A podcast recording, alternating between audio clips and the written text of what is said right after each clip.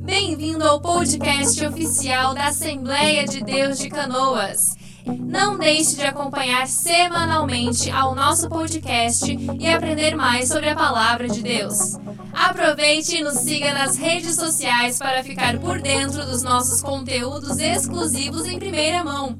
Assembleia de Deus de Canoas no Facebook e no Instagram somos IEADCanoas. Pegue caneta e papel e aproveite ao máximo desse ensino poderoso da palavra de Deus. Porque a igreja é o próprio Cristo, é o corpo de Cristo. E aqui nos fala da unidade da igreja nesta passagem. Podemos dizer que estamos chegando agora aos capítulos mais práticos da, do livro de Efésios. Do capítulo 1, capítulo 2, capítulo 3, eram doutrinas abstratas, doutrinas espirituais muito profunda. Você vai lembrar que nós desenvolvemos em tanto tempo e falamos tanto sobre essas coisas, por ser espirituais, era muito imensa, muito ampla, muito profunda. Nos encontramos no capítulo 1 sobre a eleição, a predestinação, a redenção, é, o, o, a herança, encontramos ah, o penhor do Espírito, encontramos é, é, a, a, revelação dos mistérios, enfim, é, encontramos a obra, a operação de Cristo entre a união de dois povos, enfim, tudo isso capítulo 2, capítulo 3 que desenvolvimos em tanto tempo essa sessão aí, onde nós concluímos com a plenitude de Deus. E até aqui foram doutrinas muito abstratas, espirituais e profundas. Agora aqui no capítulo 4, até o capítulo 6 de Efésios, o apóstolo procura trazer à terra as doutrinas, procura trazer para nós a prática, procura dizer para nós como tem que ser uma pessoa ou uma igreja que realmente tem a plenitude de Deus. E a partir do capítulo 4, ele começa a explicar eh, essa, essa característica. E uns dos dons do, da plenitude de Deus, uma das características da plenitude de Deus é o que nós encontramos aqui no capítulo 4, a unidade da igreja. Quando uma igreja está cheio de Deus, quando uma igreja está pleno de Deus, é uma igreja que é unida. Vamos ler a palavra de Deus em Efésios 4, 1 até o 17. E você vai me ajudar, se puder, em voz alta, ler um versículo cada um, a igreja. Vamos fazer assim: eu vou ler, eu vou ler sozinho e você lê o seguinte versículo juntos. Amém? Porque está sendo gravado para que possa ser ouvido. Então, vamos virar um pouquinho esse microfone. De repente, se o nosso encarregado de som abre cada vez que vai ler o povo um pouquinho para ver se capta para que todos possam ouvir. Capítulo 4. Eu leio o versículo 1, você lê o 2. Eu leio o 3, você lê o 4. Tudo junto, amém? E recomendo que você leia aqui, para que possa ter somente uma versão. Amém, irmãos? Porque cada um tem sua versão, aí enrola todo e não se entende nada, tá? Vamos ler. Capítulo 4, versículo 1 até o 17. Rogo-vos, pois, eu, o preço do Senhor, que andeis como é digno da vocação com que fostes chamados. Verdade e mansidão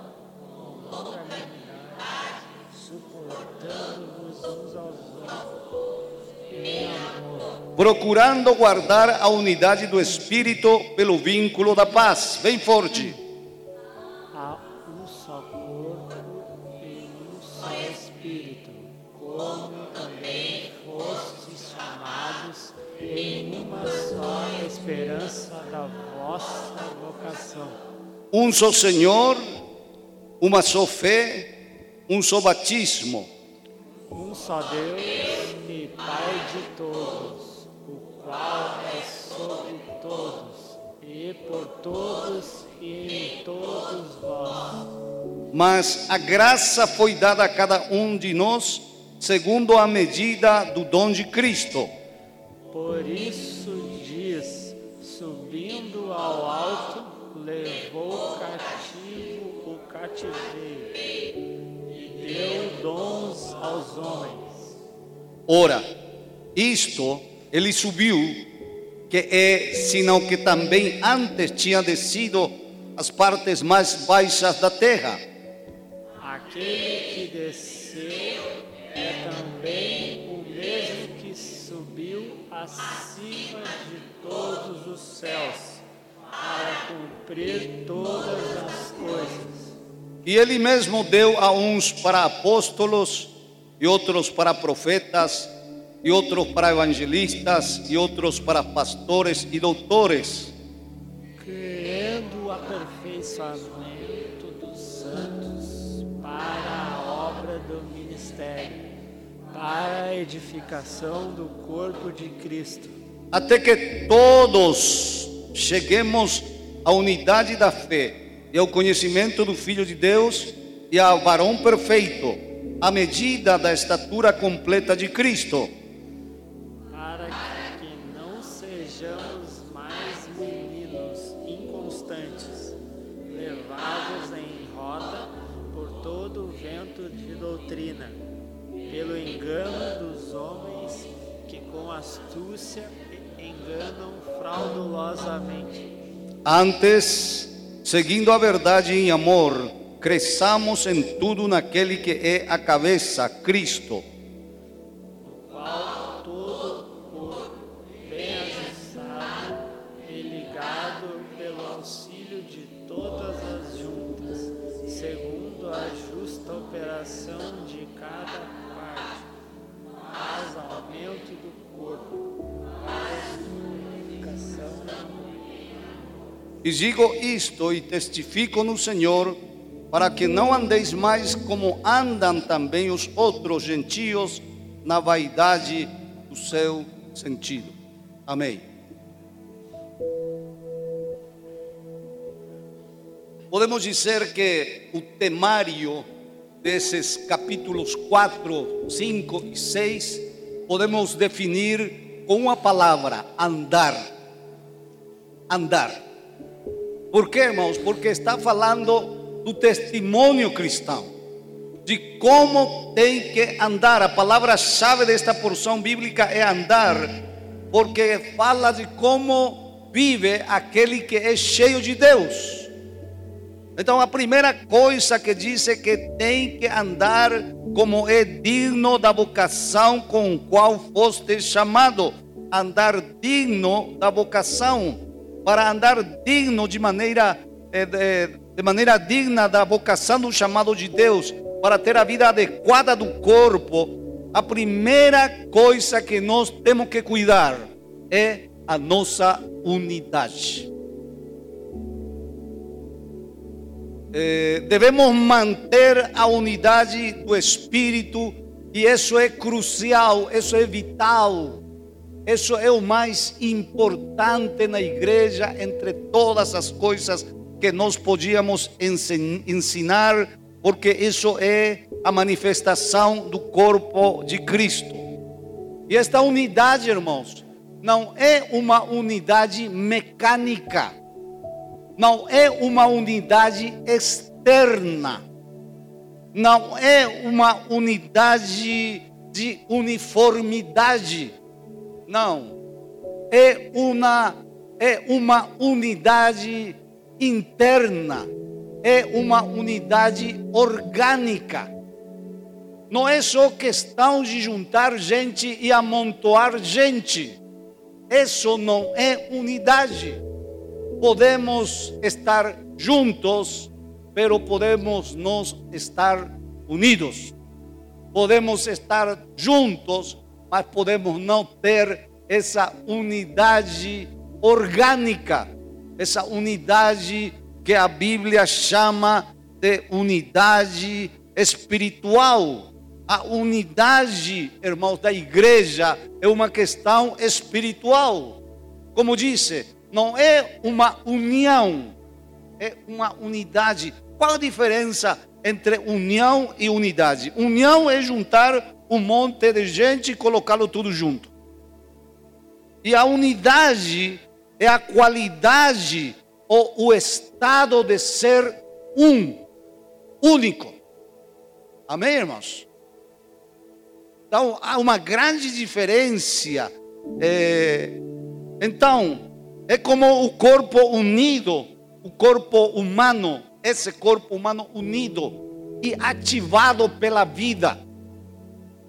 O nosso corpo é ativado pela vida que corre dentro de nós. E essa vida que o faz que seja único. Comparado, por exemplo, a esses luminares que temos aqui. Nós temos aqui quase 200 focos. E por que, que eles alumiam todo ao mesmo tempo? Porque há uma corrente elétrica que está fluindo para que eles possam alumiar todos ao mesmo tempo. Sem essa corrente elétrica, não há unidade aqui. Há 200 focos. É a mesma coisa acontece com a igreja. Somos um pelo Espírito Santo de Deus. E é Ele que traz a unidade. E Ele que faz a unidade. É Ele que é a unidade. Agora, como nós, diz aqui o capítulo 4, versículo 1 que andemos como é digno da vocação com que fomos chamados nessa unidade em primeiro lugar. Agora, como nós podemos andar nessa vocação?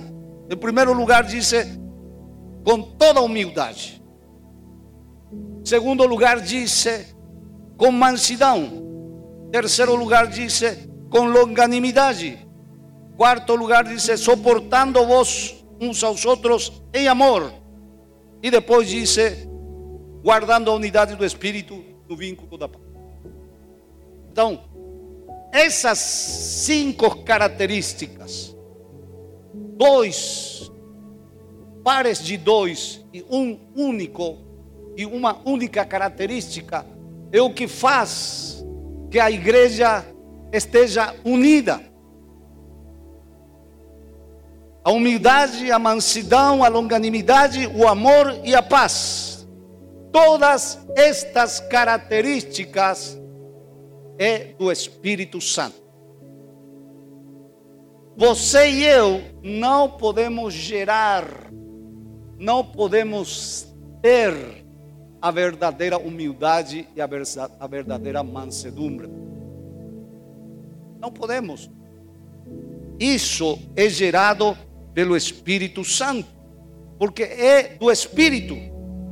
Gálatas 5, 22, se podemos colocar aqui no telão para que nós possamos lembrar um pouquinho desse versículo tão famoso que diz: Mas o fruto do Espírito, o fruto de quê? De que igreja? O fruto é do Espírito, ou seja, o caráter, a característica é do Espírito. E nós encontramos aí na característica do Espírito essas cinco coisas que nós achamos aqui, que são a característica de uma verdadeira unidade. E diz aqui que aqui está o Espírito, o fruto do Espírito é amor, sim, a paz, a longanimidade, a temperança, o amor, em primeiro lugar. Ninguém pode andar em unidade se não tiver o Espírito Santo. Ninguém pode gerar humanamente esse caráter. Somente aquele que tem Cristo no seu coração. Então, o primeiro par é ser manso e humilde. Manso e humilde. Quem é mais? Quem é manso e humilde, irmão? Você sabe quem é, né? Quem é manso e humilde? Jesus. Jesus é aquele que verdadeiramente é manso e humilde de coração. E eu sempre estou repetindo aqui que se tem alguma coisa que Deus, que Jesus quer que nós aprendamos dele, é que sejamos manso e humilde. Porque a nós, irmãos, nos custa muito é, ter mansidão e ter humildade. De alguma maneira, nosso caráter é muito altivo, é muito orgulhoso. E nós podemos ver isso no nosso trato um com o outro. Quando tratamos nosso próximo, quando tratamos nosso, nosso cônjuge, quando tratamos nossos filhos, quando tratamos o irmão da igreja. Muitas vezes nós não temos essa mansidão e essa humildade que está requerindo aqui, como alguém que tem o caráter do cordeiro. E a primeira, primeira parte de característica para que eu possa ter unidade com a igreja, para que eu possa ser um com a igreja, é que eu tenho que ter mansidão e tenho que ter humildade. E já muitas vezes nessa, nesse primeiro par, nós já somos desaprovados.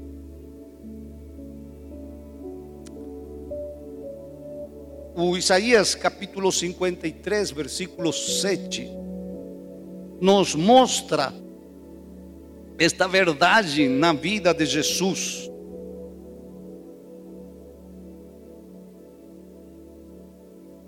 Diz: Ele foi oprimido, em minha versão, e afligido, mas não abriu sua boca. Como o cordeiro foi levado ao matadouro, e como ovelha muda perante os seus tosquiadores, assim ele não abriu sua boca. Que interessante, irmãos. Essa palavra não abriu sua boca aparece duas vezes nesse versículo. Duas vezes. E já vou lhe dizer por que aparece duas vezes. Não abriu sua boca, repete duas vezes. Número dois, nos fala de testemunho. O número dois nos fala de ser testigos. O dois é testemunho. Quando Jesus mandou pregar o Evangelho, mandou de dois em dois. Se nós vemos o capítulo 11 de Apocalipse, vamos encontrar que os dois últimos testigos do Senhor vão ser dois testigos. Porque o número dois tipifica testemunho. Quando aqui está falando que ele não abriu sua boca duas vezes, está nos falando como é que nós podemos dar testemunho de um caráter manso e humilde. Eu pergunto para você: você é capaz de fechar sua boca? Principalmente quando está ofendido, quando está agraviado, quando está ferido nos seus interesses, quando está agredido na sua personalidade, você é capaz de ficar quieto? Jesus ficou quieto. Outro dia, falando com o irmão, aconselhando ele, ele era muito temperamental e queria argumentar, e queria falar, e queria justificar. Aí eu disse para ele: oh, oh, oh, espera um pouquinho, tu queres ser parecido com Cristo? Ou tu quer seguir com teu velho caráter? Ainda bem que ele ama Jesus. Ele diz: Eu quero ser parecido com. Então fica quieto. Então cala a boca. A melhor maneira de treinar para ser manso e humilde, se ainda não temos a mansidão e a humildade, é fechando a boca. Mas pastor, eu fico, eu vou ficar doente. Não, e para não ficar doente, sabe o que tem que fazer? Orar para que Deus lhe dê do seu espírito, para que você tenha mansidão e humildade. Porque quem tem mansidão e humildade, irmãos, as coisas já não ofendem ele no nível quando ele está cheio do seu egoísmo. Porque quem é que fica ofendido? Quem é que fica é, é, abandonado é o ego humano. E o ego humano é que reclama, o ego humano é que se queixa, o ego humano é que está aí supurando feridas, murmurando.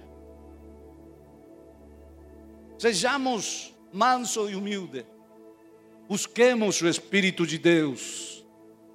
Digamos para o Senhor, Senhor, toma conta do meu coração, Senhor. Toma conta da minha vida, Senhor. Eu quero me parecer a Ti. Eu quero ser como Tu. O segundo par, o segundo par de características diz longanimidade e amor. Então, em primeiro lugar, para ter unidade com a igreja, tenho que ser manso e humilde. Segundo, tenho que ter longanimidade e amor. Longanimidade é longo ânimo. É sinônimo de paciência. Pessoa que tem paciência é porque tem amor. Quem tem amor tem paciência. E que tem paciência tem amor. Se você não tem paciência, falta amor. Falta treinar o seu amor.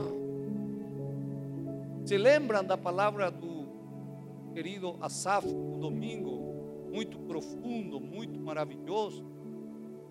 Que o amor não é um sentimento humano, não é uma coisa que eu sinta e ai, eu amo. Não. O amor se manifesta na minha vontade de amar. Eu tenho que tomar uma decisão.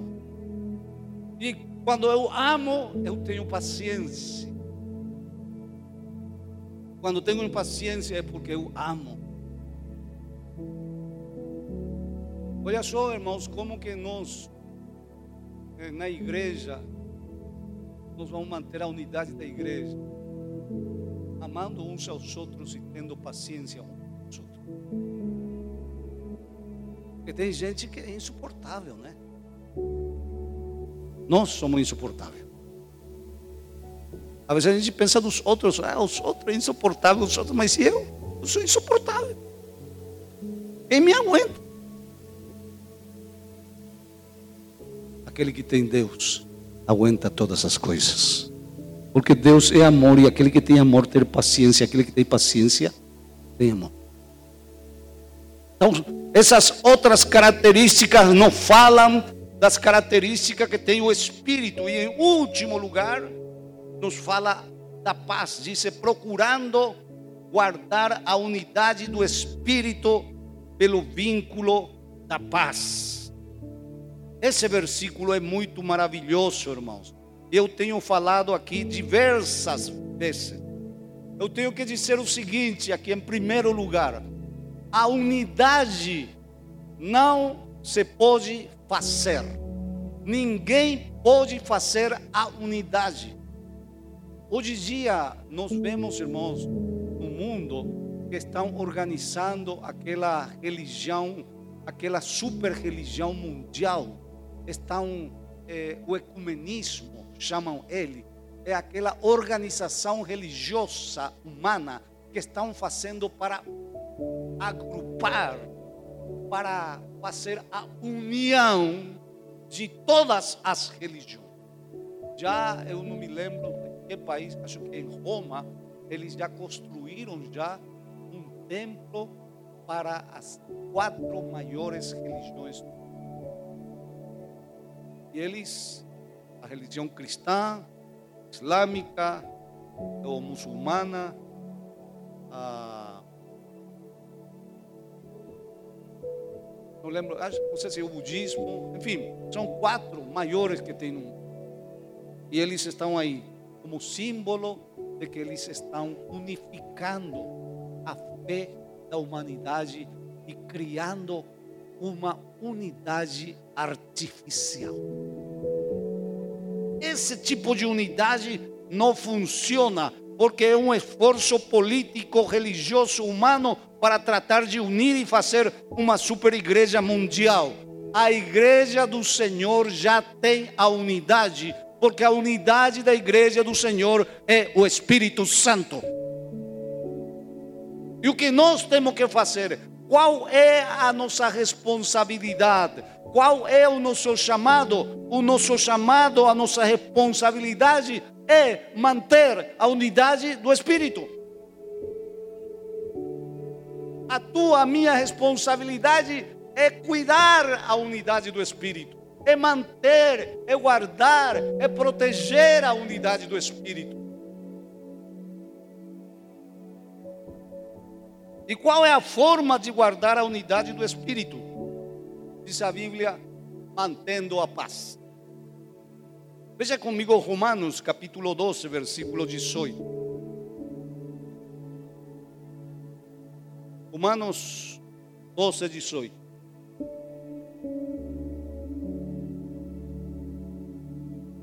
Se for possível, quando estiver em vos, tende paz com todos os homens. Se for possível, você sabe que a paz depende de duas pessoas. Amém? Então, o apóstolo Paulo está dizendo: tu vai manter a paz com aquele que quer ter paz. Porque tem gente que não quer paz. Tem gente que quer guerra. Tem gente que gosta de discutir. Tem é gente que não quer perdoar. Sim. Cristão que tu tem que andar atrás dele para perdoar são gente que não quer paz. O crente que tem o Espírito, ele quer paz. E ele quando perde a paz, ele perde tudo. Ele, quando perde a paz, ele tenta solucionar para que a paz volte para a sua vida. Mas tem gente que não tem paz. Tem gente que não conhece o que é paz. Para a tristeza de muitos. E não tem nada melhor que ter paz espiritual. Não tem nada melhor, irmãos. Quando essa paz é quebrantada, você não pode nem orar, você não consegue nem ler a Bíblia. Você, se tem o Espírito na sua vida, você não consegue nem cultuar, você nem consegue nem ofertar, porque sabe que alguma coisa não está bem dentro de você.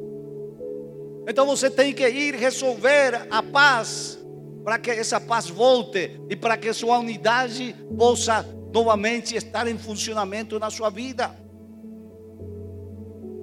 E eu por isso, irmãos, sempre estou insistindo para os obreiros, obreiros que ficam chateados, que ficam bravos e saem da igreja e vai fundar outro ministério, outra igreja. Sobre que fundamento eles fundam uma igreja? Se eles não têm paz. Qual o fundamento para fundar uma igreja? Se não tem paz.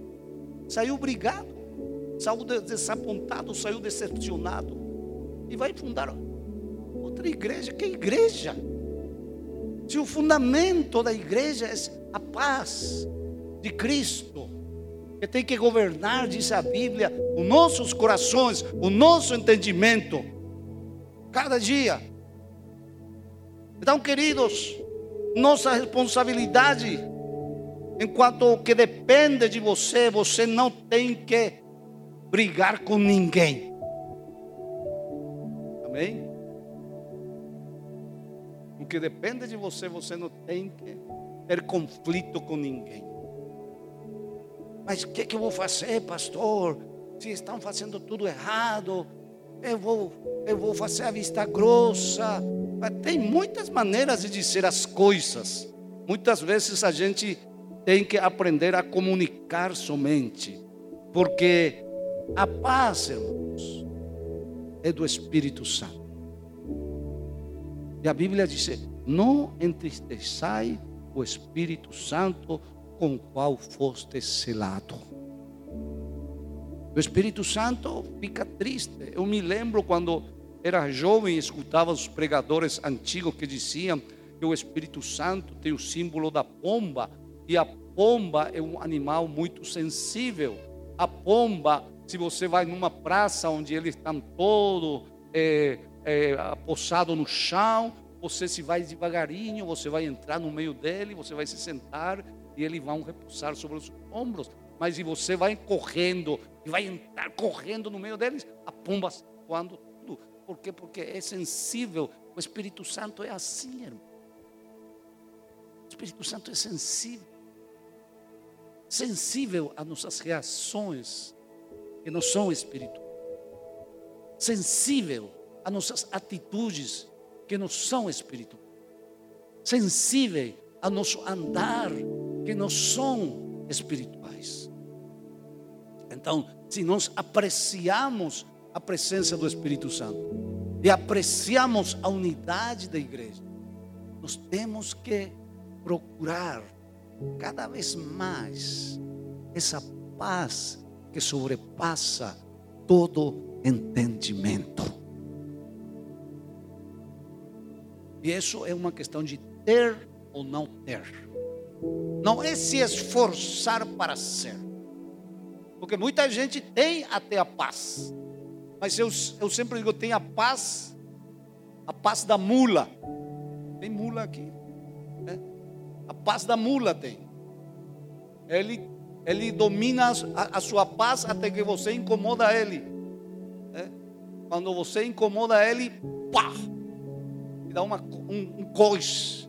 A mula é assim, a mula é bem tranquilo, parece, mas quando tu quer incomodar ele, ele te dá. Essa paz de mula é a paz do esforço humano. O homem até pode ter certo controle de si mesmo, mas o Espírito Santo nos dá a verdadeira paz, o domínio, o controle do nosso temperamento.